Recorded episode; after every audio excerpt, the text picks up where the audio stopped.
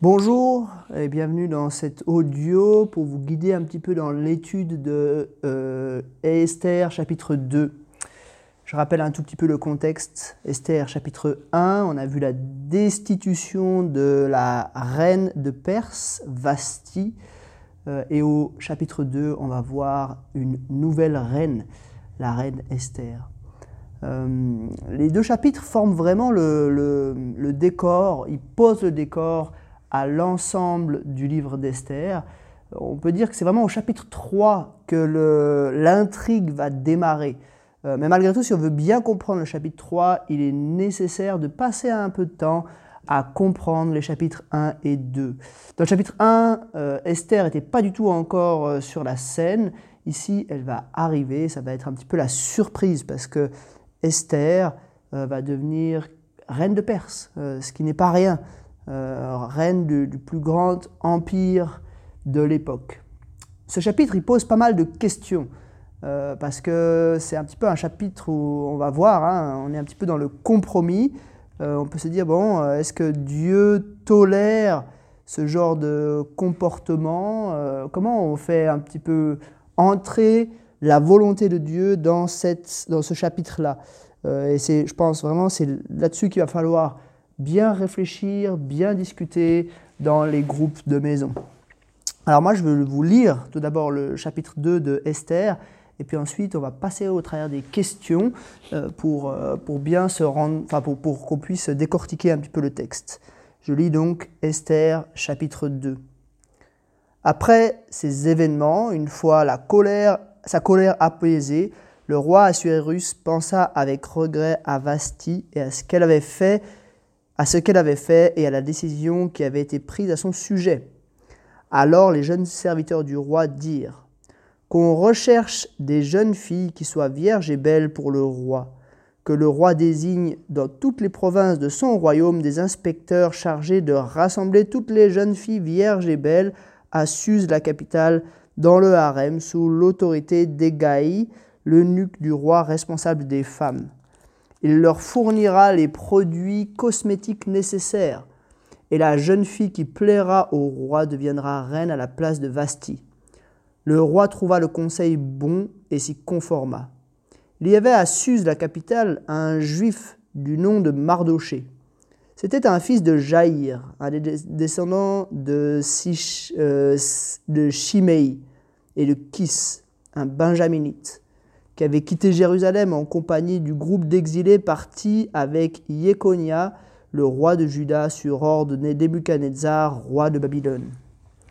Il se chargeait de l'éducation d'Adassa, alias Esther, la fille de son oncle, car elle n'avait plus ni père ni mère.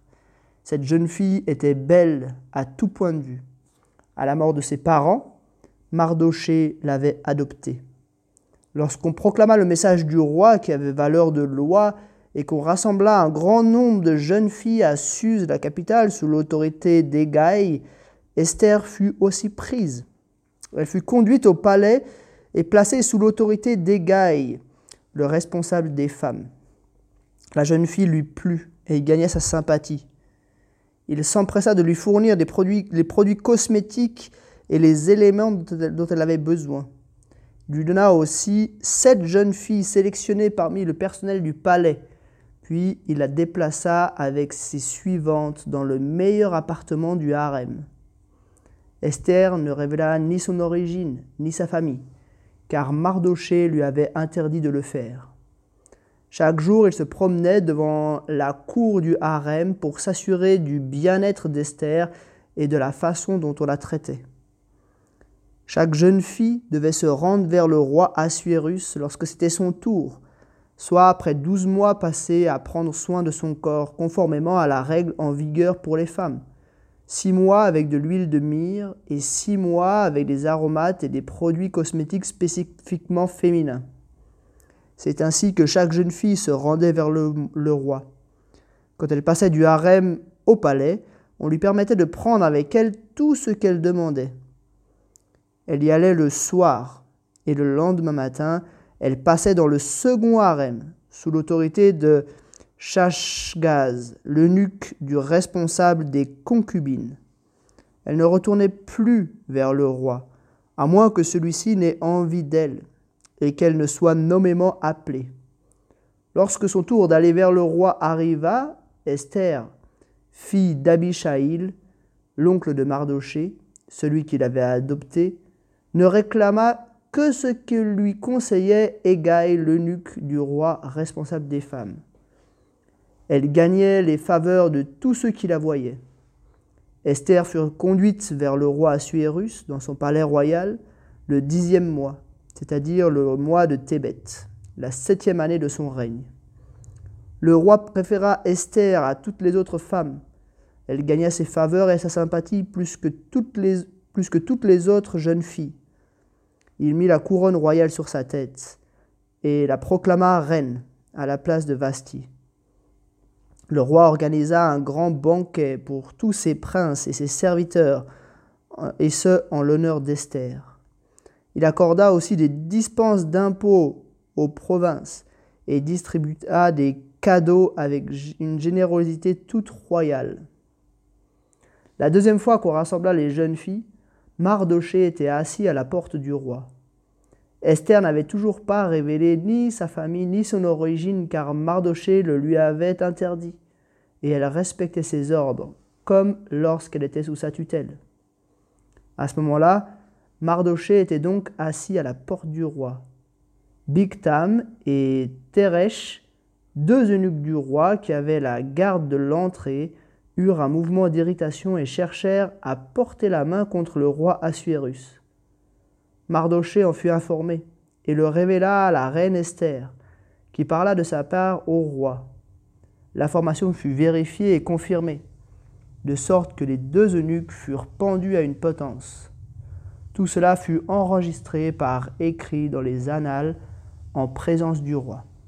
Jusqu'ici donc la lecture d'Esther chapitre 2. Alors ce que je vais faire, c'est que je vais d'abord un petit peu passer au travers du texte euh, pour euh, essayer de bien comprendre le texte, et puis ensuite on passera au travers des questions. Euh, donc, comme j'ai dit, Esther 1, on a vu la destitution de Vasti, et puis on commence avec après ces événements une fois la colère du roi apaisée. Donc on se souvient hein, que Vasti avait refusé de venir en présence du roi sur ordre du roi.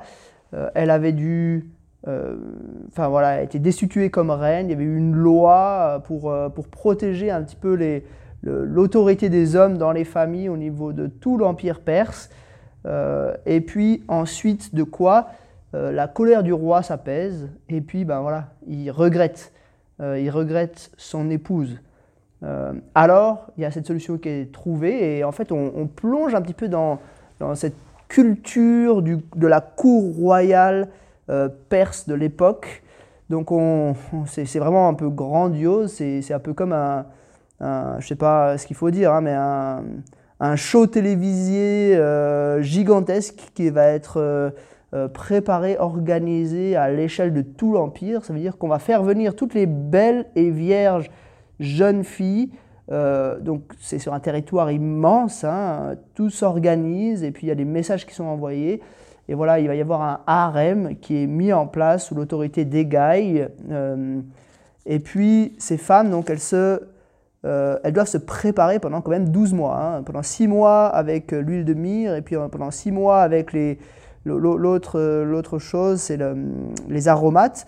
Euh, donc, euh, c'est un peu comme une école, hein, une formation à la séduction que ces femmes, dans le harem des femmes, va euh, recevoir. c'est vraiment organisé, c'est vraiment voilà, assez particulier. Hein. et puis ensuite, après les 12 mois, donc, les femmes, une par une, hein, passent une nuit avec le roi. Euh, et puis le lendemain, elles changent de harem. Euh, elles sont dans le harem des concubines. Donc il faut bien comprendre le contexte. Les concubines, c'était considéré comme, un peu comme des épouses, hein, des épouses de second rang du roi. Euh, donc en fait, toutes ces femmes-là rejoignaient le harem du roi, mais il y en avait une seule qui était choisie pour être un petit peu l'épouse la, vraiment principale et qui serait déclarée la reine. Donc euh, voilà, euh, on voit tout de suite que euh, Esther, elle, elle, est bien placée, hein, parce que Egaï, euh, bah, on peut dire qu'il l'a à la bonne, hein, il l'aime beaucoup. il lui donne des, jeunes filles pour, pour prendre soin d'elle, il la met dans le meilleur appartement du harem, etc., etc. Donc tout de suite, ça se passe bien pour elle. Et effectivement, quand, elle, quand vient son tour et qu'elle passe la première nuit avec le roi, euh, normalement, elle devait passer dans la chambre des concubines et puis le roi, il ne devait plus trop en entendre parler à moins qu'il la rappelle et en fait, il l'a choisie euh, pour qu'elle devienne reine de Perse. Donc ça, c'est vraiment toute la, première partie. Euh, et puis après, un peu un deuxième épisode, hein, les versets 19 à 23, dans lesquels il y a un complot. Alors, ça commence avec, c'est beau, hein. la deuxième fois qu'on rassembla les jeunes filles, on ne sait pas très bien à quoi ça fait référence. Il y a plusieurs théories, j'ai lu quelques commentaires. Euh, est-ce que, en fait, il y a eu, euh, quand Esther a été nommée reine, on, continuait d'amener des concubines au fur et à mesure, et puis l'empire était tellement grand que celles qui vivaient le plus loin, elles étaient encore en train d'arriver, puis il y a eu une espèce de deuxième vague. Euh, de, jeunes filles qui ont été intégrées au premier harem pour pouvoir dormir avec le roi une fois, puis ensuite être intégrées au deuxième harem. Euh, ou alors, est-ce que, euh, le, en fait, est-ce que le texte n'est pas chronologique tout à fait, mais qu'en fait, ça, se passe juste avant qu'elle soit déclarée reine? Bon, c'est, difficile de, trancher. Quoi qu'il en soit, voilà, il y a un complot qui est, qui est voilà, à l'égard du roi un complot qui est, voilà, qui est fomenté. Et puis euh, Mardoché l'entend, Mardoché prévient Esther qui est déjà reine.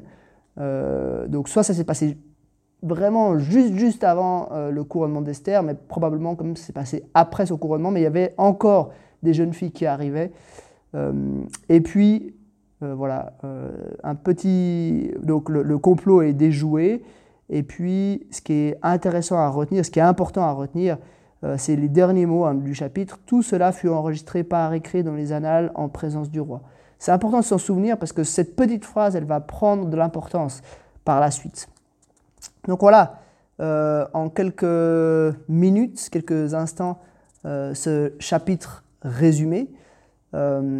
et puis maintenant, on va passer au travers des questions. Donc d'abord, quelques questions d'observation. Quel était le problème d'Assuérus à la suite du renvoi de Vashti? Euh, bah, Assuérus, il s'en mord les doigts en quelque sorte.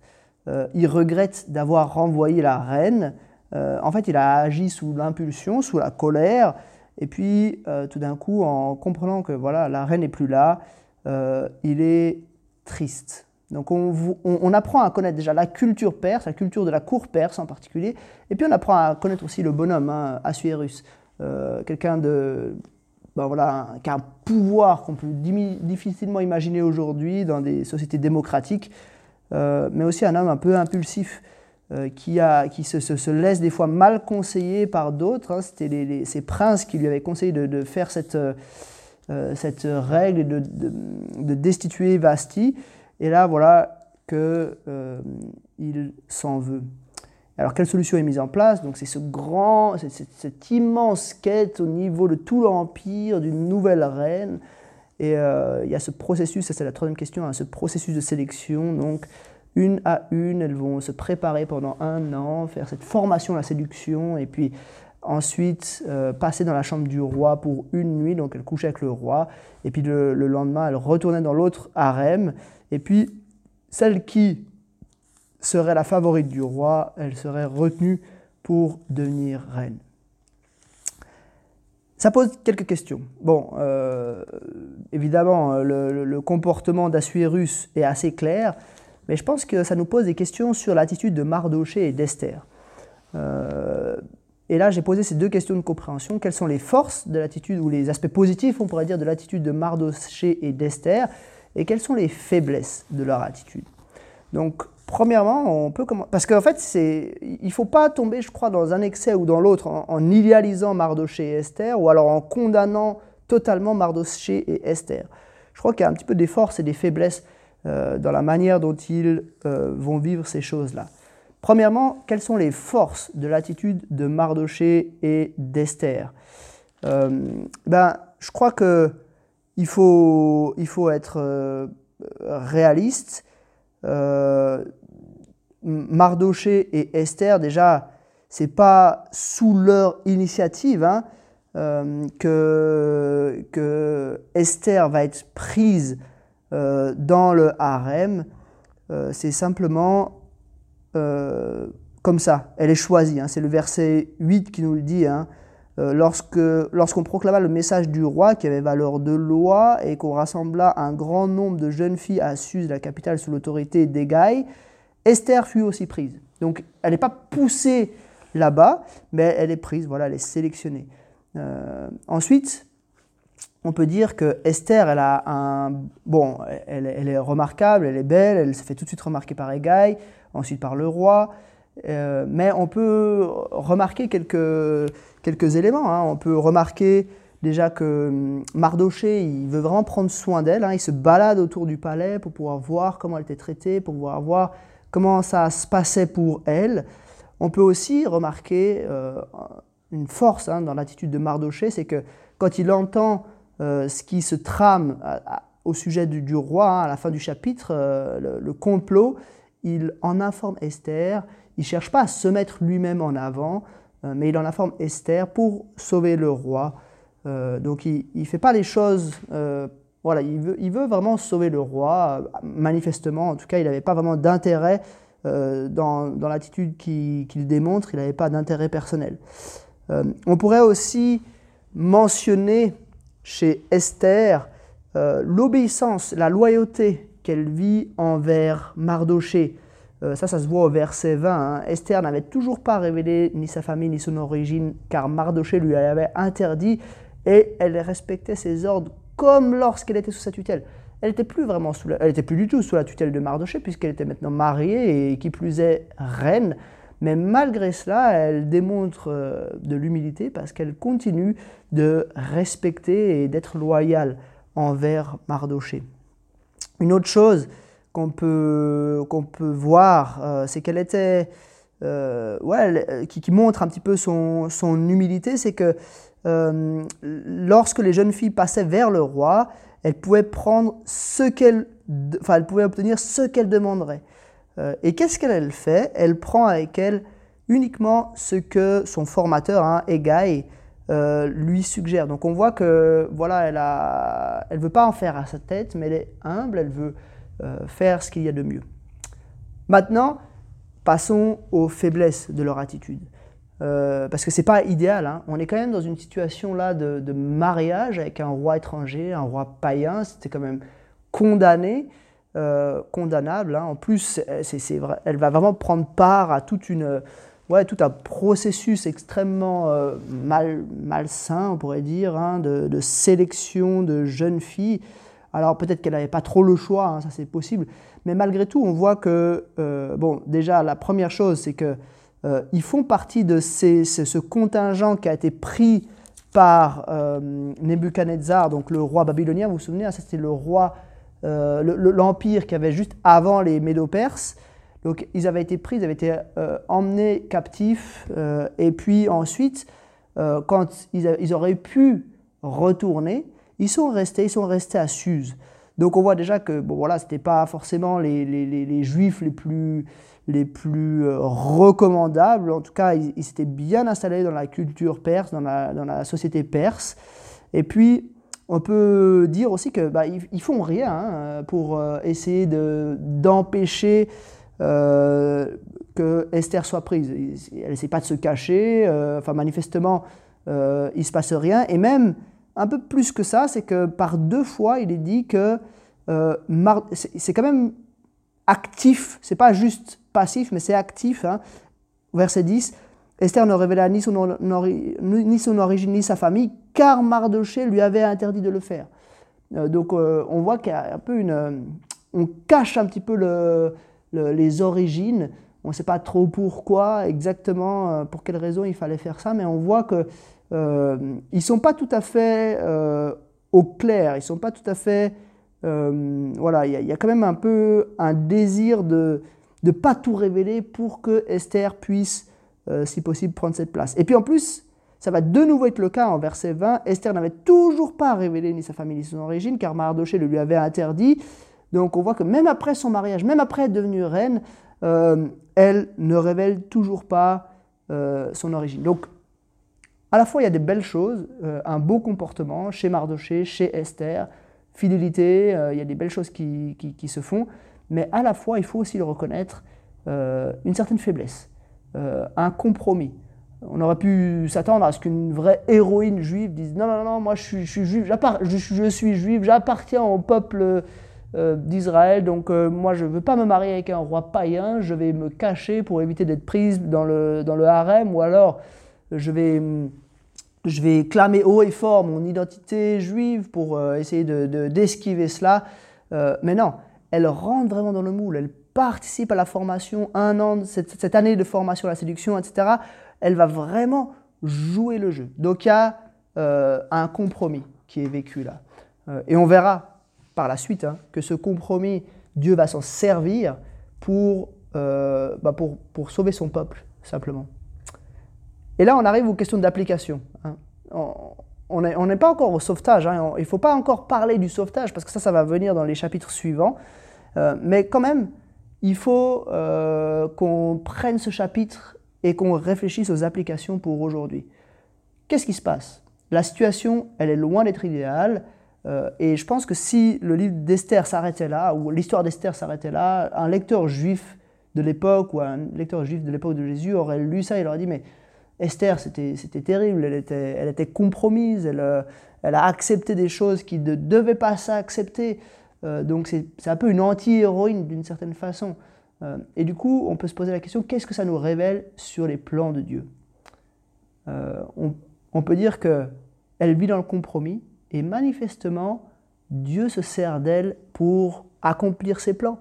et il la place vraiment à une, une place incroyable, hein. tout en haut euh, de la pyramide d'autorité de la société perse, on pourrait dire, elle est vraiment reine de Perse. Donc Dieu la place là, malgré les compromis, euh, tout à la tête, enfin à un endroit vraiment très haut euh, de la société perse. Ça nous pose des questions sur la volonté de Dieu. Est-ce que Dieu voulait qu'Esther fasse toute cette formation, qu'elle passe de la chambre du roi, qu'elle épouse un roi païen euh, et, je pense que ça, c'est une question qu'il faut discuter et qu'il faut, sur laquelle il faut réfléchir. Est-ce que Dieu voulait cela ça, pose la question de la volonté de Dieu. Euh, et je pense qu'on peut répondre oui et non à cette question. Euh, oui, Dieu le voulait, parce que déjà, un, ça s'est passé. et puis deux, ça appartient quand même à un à un certain plan de Dieu qui, qui visait à, sauver son peuple. Oui, mais on peut aussi répondre non. Parce que l'Éternel le dit, euh, enfin Dieu le dit hein, euh, dans la loi, euh, de ne pas épouser des, conjoints étrangers, en particulier un roi païen, de ne pas non plus participer à toute cette, formation et toutes ces choses-là. donc on pourrait dire que d'une certaine manière, non, c'est pas conforme à la volonté de Dieu. Euh, et bien souvent, en fait, dans nos vies, c'est ce qui se passe. Et ça, c'est la deuxième question d'application. Identifier des situations non idéales dans votre vie. Est-ce que Dieu est limité par ces situations? Je crois qu'aussi, nous, parfois, on vit dans, des, dans certains compromis. Alors, on n'est pas au niveau d'Esther, parce qu'elle était reine de Perse, c'était quand même pas rien. Mais euh, nous aussi, dans nos vies, on vit parfois des, des situations de compromis, ou des situations dont on n'est pas fier, ou des choses mal. Et pourtant, Dieu va se servir de ses faiblesses, de ces situations non idéales, parce qu'il n'est pas limité par ces situations. Et Dieu peut changer ces situations en bien, ou même se servir de ces situations pour faire avancer son plan. Mais, et c'est là qu'on arrive à la dernière question d'application, est-ce qu'on doit tolérer ces situations? Pourquoi? Parce qu'il faut une certaine sagesse ici, un certain équilibre. Euh, c'est vrai, Dieu peut agir dans les situations non idéales. Mais est-ce que c'est une excuse? Pour euh, la paresse ou alors pour un certain laisser-aller? Bien sûr que non. Euh, on ne doit pas tolérer cette situation. On doit s'émerveiller quand Dieu se sert de situations non idéales pour sa gloire. Mais pour autant, on ne doit pas euh, accepter ces situations. De la même façon que quand on lit le livre d'Esther, on doit dire, bah non, elle est dans le compromis. mais pourtant c'est merveilleux de voir comment Dieu se sert de ce compromis pour sauver son peuple. Et nous aussi, dans nos situations non idéales, Dieu peut s'en servir. C'est une honte pour nous, ces situations non idéales, mais ça fait malgré tout la gloire de Dieu. Alors là, c'est utile de peut-être parler un peu euh, des situations non idéales. Les uns et les autres vont peut-être s'exprimer sur des situations non idéales qu'ils ont vécues et qui, malgré tout, ont été à la gloire de Dieu. Quelque, bah, voilà, une fois où, je sais pas, vous avez, vous avez mal agi envers quelqu'un, mais que euh, au travers de cette mauvaise action, vous avez malgré tout peut-être pu témoigner ou peut-être pu, euh, voilà, dans un deuxième temps, apporter quelque chose de positif. Voilà, ce genre de choses qui peuvent nous aider à, à, comprendre un peu plus ces deux facettes, ces deux regards sur la volonté de Dieu, un peu une volonté explicite que Dieu nous révèle dans la Bible, et puis une autre volonté cachée où parfois Dieu se sert justement de choses contraires à sa première volonté, mais il s'en sert malgré tout pour sa gloire et pour faire avancer son plan. Voilà en quelques minutes ce que vous pouvez dire sur Esther chapitre 2.